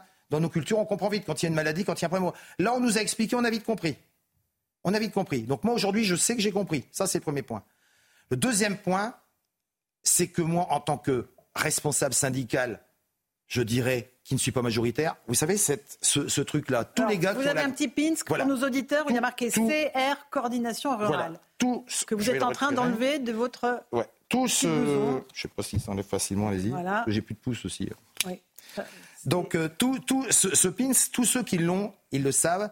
Il y a quelques dizaines de milliers qui, qui, l'ont. Euh, ça nous a coûté cher. Quand je dis ça nous a coûté cher, c'est qu'on était hors norme. Vous voyez, quand on parle des cultures hors normes, ben nous, on était hors norme. Mhm. Parce que c'est quand même plus, je dirais, bien vu dans le monde agricole d'être à la FNSEA, d'être je dirais, dans, des organismes, je ne vais pas dire d'État parce que je le dis trop souvent, mais dans des organismes leaders. Et eh bien ce PINS, aujourd'hui, qui représente 15 ou 20 ans de ma vie, qui a été aujourd'hui décrié, par rapport à tout ce qu'on a reçu aujourd'hui, moi, ce PINS, comme vous avez fait pour CNews, mhm. avec les gens de la Fédé qui ont mis euh, les pancartes inventaires, eh bien moi, je vais vous le laisser. Parce qu'aujourd'hui, pour moi, je suis agriculteur avant d'être syndicaliste. C'est-à-dire que tout ce qu'on fait là, on le fait pour notre trip, pour, pour euh, mm. je dirais pour, euh, pour, nos, pour, nos, pour, pour que nos, nos, générations qui viennent continuent. Et moi aujourd'hui, si jamais demain soir ça va pas, nous demanderons à des gens qui nous ont sollicités, parce que c'est une question de temps, c'est-à-dire aux transporteurs, c'est-à-dire au monde du BTP, c'est-à-dire au monde aujourd'hui, parce que j'ai pas tout le monde, parce qu'on a été fort contacté, de, je dirais de la FNEDT, c'est-à-dire les, gens qui travaillent dans les forêts. Je vais vous prendre le dernier exemple et je finirai là-dessus. Tous ces gens-là, je demande de le mobiliser dès lundi parce que ça sera très court. Parce que si tous ces gens-là se mobilisent il n'y aura pas besoin d'attendre huit jours. Mhm. Pourquoi? Pour pas qu'il y ait de décès et, pour pas que ça dégénère. Tout ça sans violence, évidemment. Tout ça sans violence. Dans le respect des personnes. je vous le dis quand même, parce que c'est, on finira quand même sur une boutade. Aujourd'hui, l'article 411.1 demande l'interdiction de travailler en période de nidification du 1er avril au 1er, euh, au 1er septembre dans les bois. Donc voilà, ça c'est une bonne norme et les gens disent c'est pas possible. Ben, je vous la donne et vous pouvez la vérifier. Le coup de gueule de Patrick Legras, donc de la coordination rurale qui vient de déposer euh, son badge euh, sur le plateau euh, de CNews et d'Europe 1. Il est 18h30, le rappel des titres de l'actualité avec, avec Simon Guillain. Des combats acharnés opposent l'armée israélienne et le Hamas dans le sud de l'enclave palestinienne. C'est le cas notamment dans la ville de Khan Younes où des tirs meurtriers ont visé hier un refuge de l'ONU qui abrite des personnes déplacées. Tzal affirme avoir tué plusieurs terroristes ces dernières 24 heures. Les agriculteurs vont-ils bloquer la capitale? En tout cas, la FNSEA et les jeunes agriculteurs appellent à un blocus de Paris ce vendredi. Les syndicats appellent à bloquer les accès de la capitale de 14h à minuit. Les autoroutes A1, A6, A10, A13 et A15 seront concernées par des points de blocage. Et puis les demandes pour obtenir un logement social ont encore augmenté en France. 2,6 millions de ménages sont actuellement dans l'attente d'un logement social, un chiffre record en hausse de 7,5% par rapport à 2022, Laurence. Merci Simon Guillain pour le rappel des titres de l'actualité. On va faire une petite pause. On va évoquer dans un instant euh, le Conseil constitutionnel qui a censuré une bonne partie de la loi immigration. Les républicains exigent un nouveau texte avec des dispositions qui ont été retirées par le Conseil constitutionnel. La situation politique est toujours très tendue. A tout de suite dans Punchline sur CNews et sur Europe.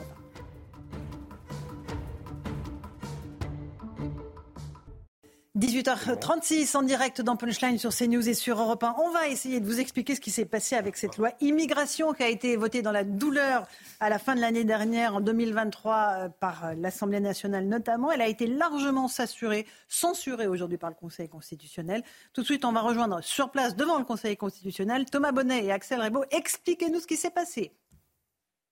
Sur les 86 articles de la loi immigration, 37 ont été censurés totalement ou partiellement par le Conseil constitutionnel. Dans le détail, 32 des articles ont été censurés parce qu'ils sont considérés par les sages comme des cavaliers législatifs, c'est-à-dire des mesures qui n'ont pas de rapport avec le texte original. Cela concerne par exemple les mesures de durcissement des conditions pour les versements des allocations familiales, durcissement des conditions pour le regroupement familial. On parle aussi de cette mesure, cette caution qui aurait été demandée aux étudiants étrangers. Enfin, le délit de séjour euh, irrégulier a lui, aussi été euh, censuré. Trois autres euh, mesures ont été censurées sur le fond et deux autres font l'objet de réserves d'interprétation. Le Conseil constitutionnel qui se défend de toute décision politique, mais bien d'une décision juridique. En tout cas, du côté du gouvernement, Gérald Darmanin s'est félicité que les mesures du texte original du gouvernement avaient été préservées. Merci Thomas Bonnet. Alors, il y a d'un côté les réactions de Gérald Darmanin qui dit le Conseil constitutionnel valide l'intégralité du texte. Jamais un texte n'a prévu autant de moyens pour expulser les délinquants. Et de l'autre côté, il y a Sandrine Rousseau qui dit au contraire qu'elle est très soulagée. Plus de préférence nationale, de quotas, de caution étudiante, toute réforme du regroupement familial. Le Conseil constitutionnel a rappelé les fondamentaux de notre République. Soulagement.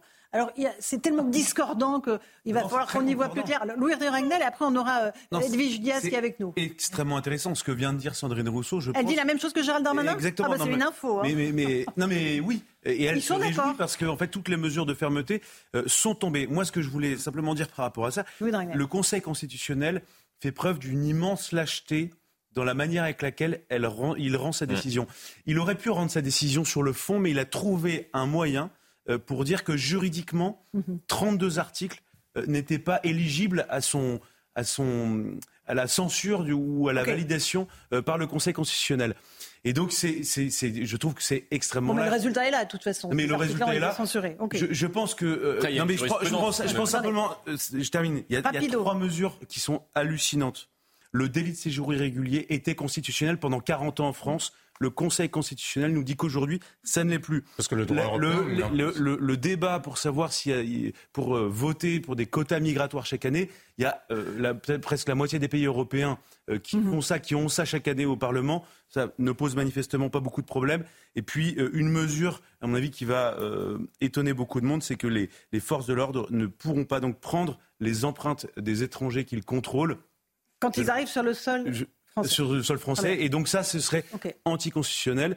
D'un point de vue politique, je pense que euh, si le gouvernement euh, avait voulu faire un cadeau euh, au Rassemblement national, il n'aurait pas fait autrement, puisque évidemment le Rassemblement national va dénoncer la République, ah, commence à dénoncer la République des juges. Edwige Diaz, députée RN, est en ligne avec nous. Bonsoir, Madame. vous demandez une révision de la Constitution de la même façon que les Républicains? Oui, parce que là, on se rend euh, bien compte que le Conseil euh, constitutionnel, euh, largement soutenu par Emmanuel Macron, puisque c'est lui qui l'avait saisi, eh bien, vient piétiner la volonté des Français de mettre en œuvre dans notre pays des mesures visant à limiter l'immigration.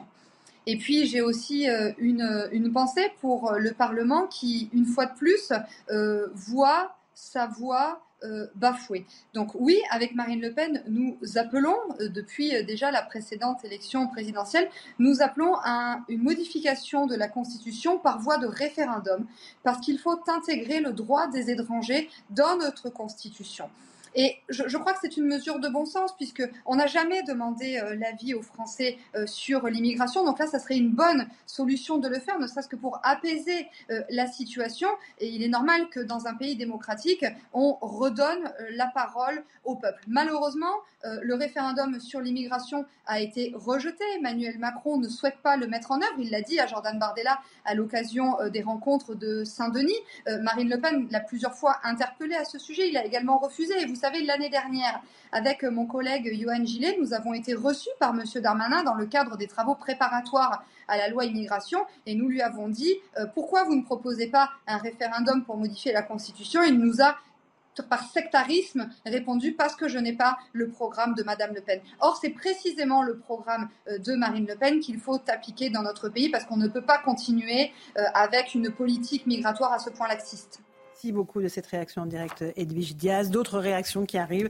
La France insoumise, Manuel Bompard, euh, qui dit que le Conseil constitutionnel rappelle que les pires délires racistes de Macron et Le Pen sont contraires à nos principes républicain. La loi est totalement amputée, elle n'a aucune légitimité, elle doit être retirée, Eric La France Insoumise, ils y vont. Hein. Euh, Olivier Faure aussi, le gouvernement ah portera comme une tâche indélébile l'appel à voter une loi s'alignant sur les positions historiques de l'extrême droite sous la pression des LR. Je que le ventre est encore fécond d'où a surgi la bête immonde et ce sont les heures les plus noires. Enfin, on connaît ça, vous mettez des tirets et vous avez le, mhm. discours euh, tout près. Non, je vais essayer de surmonter ma, consternation pour vous dire ce que ça m'inspire. Ben, tout ça pour ça. Mhm. Euh, tant de bruit et de fureur à l'Assemblée nationale pour un écarissage en règle. Et puis, tout se passe comme prévu, puisque le but, c'était de s'opposer à tout ce qui pouvait un peu réguler, ou presque, tout ce qui pouvait réguler l'immigration, et favoriser tout ou presque qui pouvait, au contraire, encore euh, aggraver les flux euh, migratoires.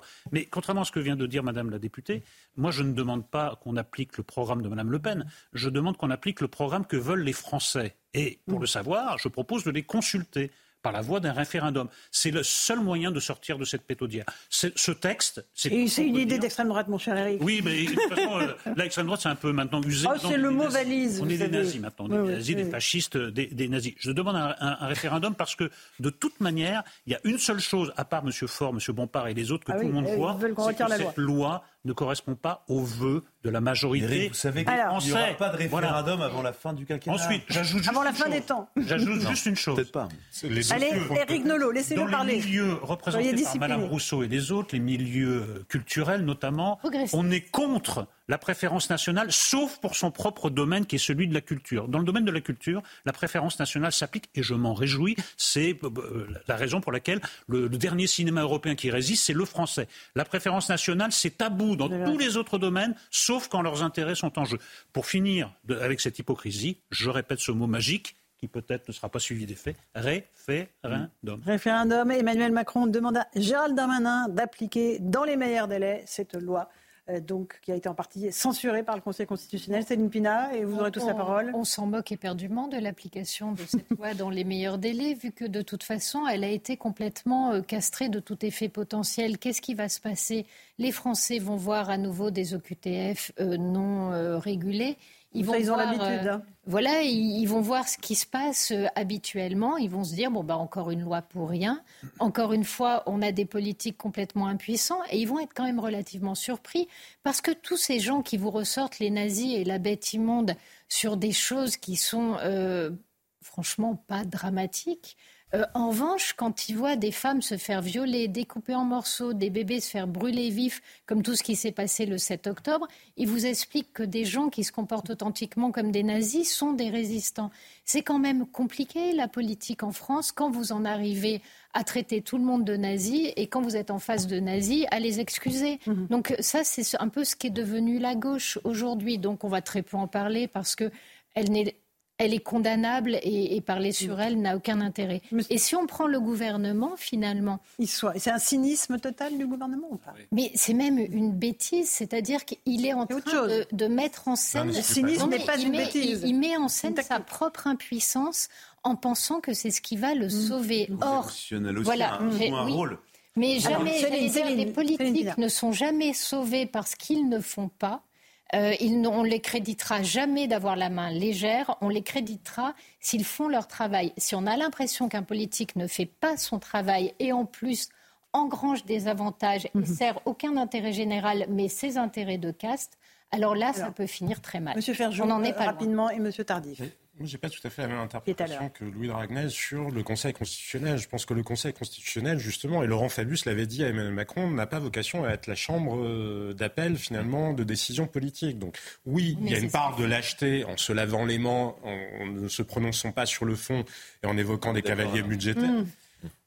Non, parce que précisément, s'il s'était prononcé sur le fond, il aurait été amené à faire de la politique. Et là, on voit un Conseil constitutionnel qui dit, mais après tout, décidez-vous entre vous.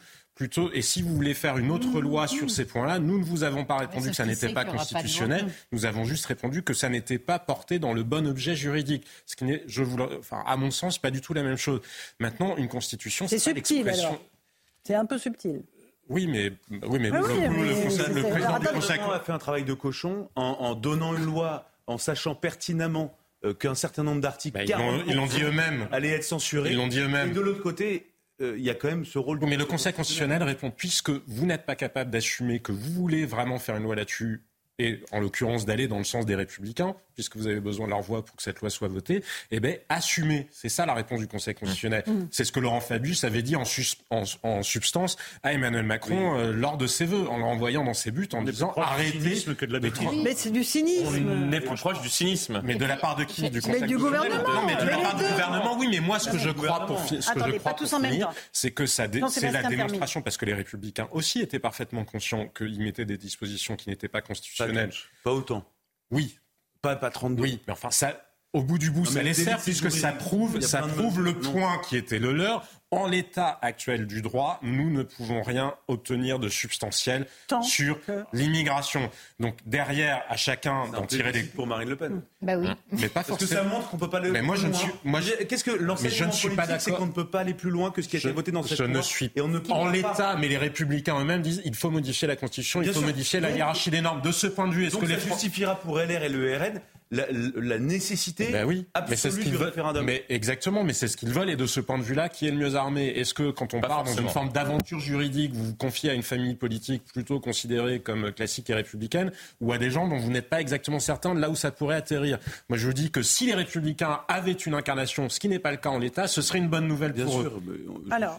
Mais le gouvernement a agité une carotte au-dessus du nez de l'âne LR et l'âne LR l'a mangé. Voilà ce qui s'est passé. C'est-à-dire que le gouvernement, au moment des négociations, on dit Mais bien sûr, vous pouvez ajouter des amendements. Allez-y, ajoutez des amendements. Vous voulez en ajouter plus? On est passé de 27 articles à 86 articles. hein.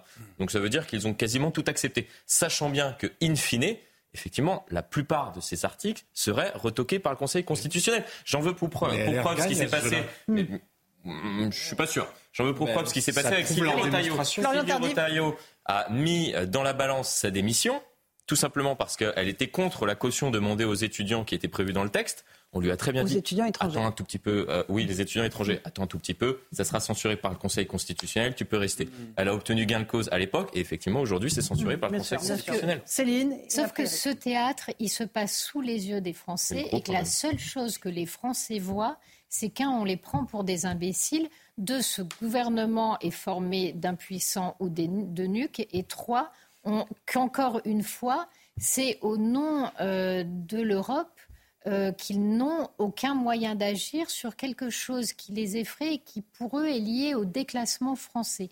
Quand vous mettez tout ça ensemble, vous vous dites il y a des victoires qu'il vaut mieux ne pas Mais remporter. précisément, donc c'est une victoire pour ceux Non, qui disent changeons la hiérarchie des. Oui, mais moi je pense que c'est une défaite pour le gouvernement. une défaite Non, pour le c'est une défaite, pour le gouvernement parce que de facto. Eric entretient Nolot Ce qui est ne rare. avoir seul la légaliste parole. sur ce plateau, il faut qu'il soit récompensé Éric de temps en temps. Allez-y, Eric. Moi, j'entends beaucoup de mots dans ce débat. J'entends. LR, j'entends RN, j'entends opposition, j'entends Conseil constitutionnel. Je n'entends jamais le mot France.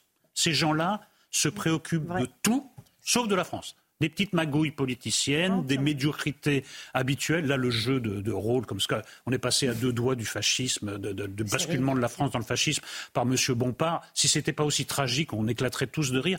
Ils, ils ont perdu tous la France de vue. Et je n'accable pas seulement la France insoumise, c'est un constat que je fais sur la classe politique en général. Je trouve ça tragique. Je trouve que le bateau continue à couler et il n'y a personne pour contrarier le mouvement. Et pendant ce temps-là, euh, les actes antisémites explosent, ça c'est une réalité. Le, le bilan de sécurité, on en avait déjà parlé.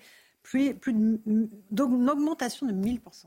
Est-ce qu'on réalise ce que ça veut dire avec Mais pour M. Bompard, ce n'est 57,8 pas un signe de fascisme, hein, ça, qui, revanche. qui- qui concernent des atteintes aux personnes Voilà, ce n'est pas un signe de fascisme pour M. Bompard, ça il ne va pas vous en parler. alors, que, bah, écoutez, les exactions contre les juifs, ça porte un nom, ça vient de quelque part. Mhm. Euh, donc euh, il ferait mieux de s'exprimer sur ce sujet, d'assurer euh, la solidarité de tous les Français avec nos, nos compatriotes juifs, ce serait plutôt ça, plutôt que de se payer de mots comme la citation que, que- que vous avez faite. Voilà. Non, ils sont indignes, ils sont indignes ces gens. 1000% d'augmentation des actes antisémites dans notre pays après le 7 octobre, après le grand pogrom du 7 octobre. Voilà, c'est monstrueux parce que vous avez un crime contre l'humanité et la seule chose, en fait, je crois que quand on dit euh, plus jamais ça a disparu, c'est pas qu'on pensait que le mal était sorti de notre monde, c'est pas qu'on pensait que l'horreur ne pouvait pas se reproduire.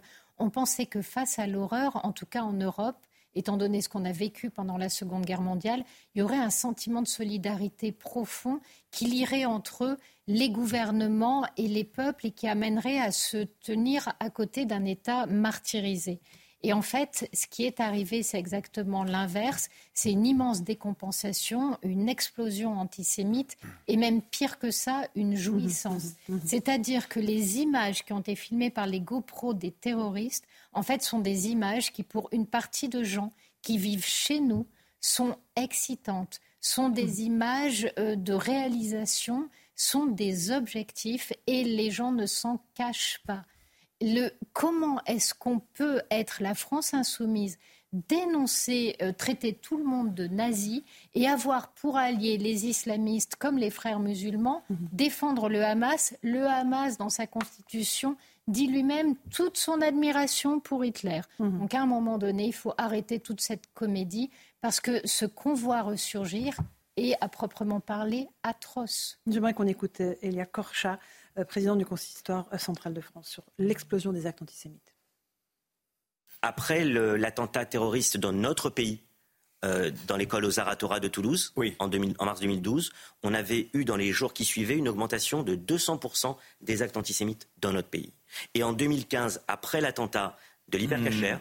c'est près de 300% d'actes antisémites qu'on avait eu à déplorer dans notre pays. Mais là, effectivement, on n'a jamais connu un tel embrasement après le 7 octobre. On a l'impression qu'il y a une désinhibition de l'acte antisémite, de la parole antisémite, de la menace antisémite, voire des violences antisémites, lorsque malheureusement il y a des actes de la sorte. Voilà pour Elie Corchia. Mm. Euh, Louis de Ragnel, euh, une nouvelle, euh, mauvaise nouvelle qui nous parvient, notamment concernant le nombre de victimes françaises de, cette, de ce pogrom du 7 oui, on peut compter maintenant 42 victimes françaises. C'est le Quai d'Orsay qui nous apprend ça il y a quelques minutes. Et donc c'est un binational euh, et précisons aussi que c'est un binational euh, dont, la France ignorait la binationalité. Alors ça paraît un peu bizarre, euh, mais donc il ne faisait pas partie mmh. des ressortissants français euh, portés ou pris en otage, qui étaient recensés par le, ministère des Affaires étrangères. Et il a fallu attendre pratiquement quatre mois pour avoir une date de dommage national pour ces 42 victimes. imaginez quel autre événement qui aurait causé la mort de 42 de nos compatriotes ne ne, susciterait pas une émotion nationale, susciterait une émotion partielle qui ne serait pas partagée par euh, tous les Français. C'est voilà, seulement dans le cas des Français juifs qu'on peut observer ça. Il faut quand même être, être factuel. Et en effet, normalement, si notre pays n'était pas aussi divisé, aussi travaillé par des forces néfastes, on aurait les visages des otages tous les jours mhm. à la télévision. On les, on les cite ici, on les soutient ici, c'est très bien. Ça devrait être national, ça ne devrait même pas être un sujet de débat. Or, c'est un sujet de discorde. 42 victimes, euh, On, écrase, on élimine, on évacue, on invisibilise les, victimes juives. Pourquoi? Euh, Par clientélisme, parce qu'on ne veut pas euh, vexer un électorat. Et cet électorat, on le suppose complètement sous la domination des islamistes. Donc on lui colle en plus une image qui est une image extrêmement violente dessus, alors qu'il y a parmi un certain nombre de, de personnes, oui, il y a des gens qui euh, sont des soutiens du Hamas, et malheureusement trop, et on n'est pas sur une infime minorité de musulmans qui soutiennent le Hamas. Mais il n'en reste pas moins qu'il y a un certain nombre de musulmans qui sont horrifiés par ce qui s'est passé, euh, qui apportent leur soutien euh, aux juifs, qui ont ce courage-là, et que ça non plus, on ne le dit pas. Mmh. Jean-Sébastien Ferjou, pour le dernier mot. Moi, je crois qu'au-delà du fait qu'il euh, y ait puisse y avoir du clientélisme, effectivement, en plus de manière assez méprisante, hein, parce que c'est considéré que les musulmans, parce qu'ils sont musulmans, ne pourraient pas penser autrement que les idées qu'on leur prête. Il y a une forme de racisme quasiment intériorisé, parce que en réalité, on associe Israël à l'Occident. Et nous nous sentons coupables comme occidentaux. Regardez dès qu'on parle de la solution des deux États toutes les exigences sont portées sur Israël. Sur Israël. Il est normal de porter des exigences sur Israël, sur le respect des droits des Palestiniens, bref. Mais n'attendre rien des Palestiniens, ne rien leur demander, à commencer par le fait de respecter le droit d'Israël à exister.